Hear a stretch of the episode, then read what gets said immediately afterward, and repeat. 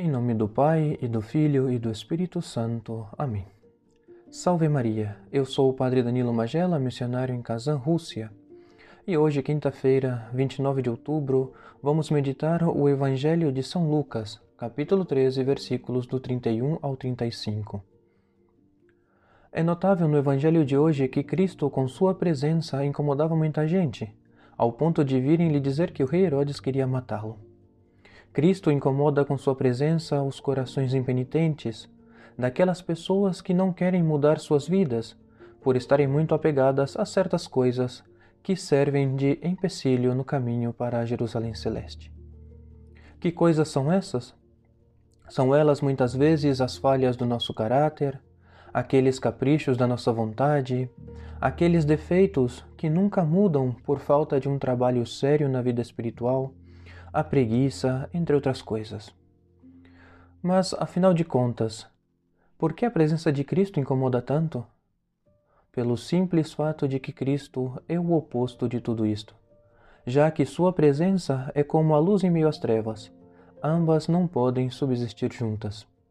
Assim, o pecado, com tudo o que ele carrega consigo, desordem, maldade, desobediência, ingratidão, não pode ficar indiferente ante a presença da suma bondade que é Deus.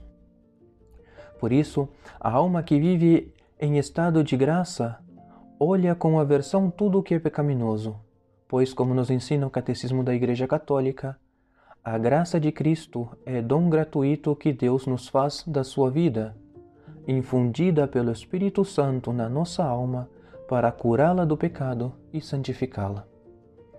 Mas igualmente surge então outra pergunta: como fazer para ter essa aversão ao pecado, já que somos fracos e caímos constantemente neles? A resposta achamos no mesmo Evangelho de hoje.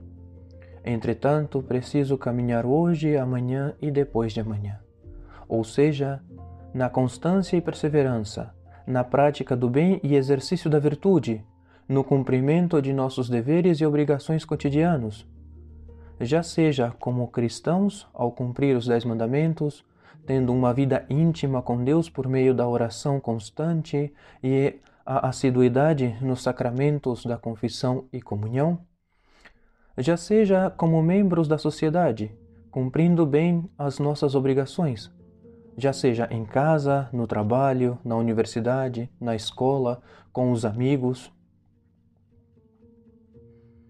Mas devemos sempre estar atentos, pois não faltarão fariseus que nos aconselharão: tu deves ir embora daqui, ou seja, deixe de praticar o bem, porque a tua conduta nos incomoda.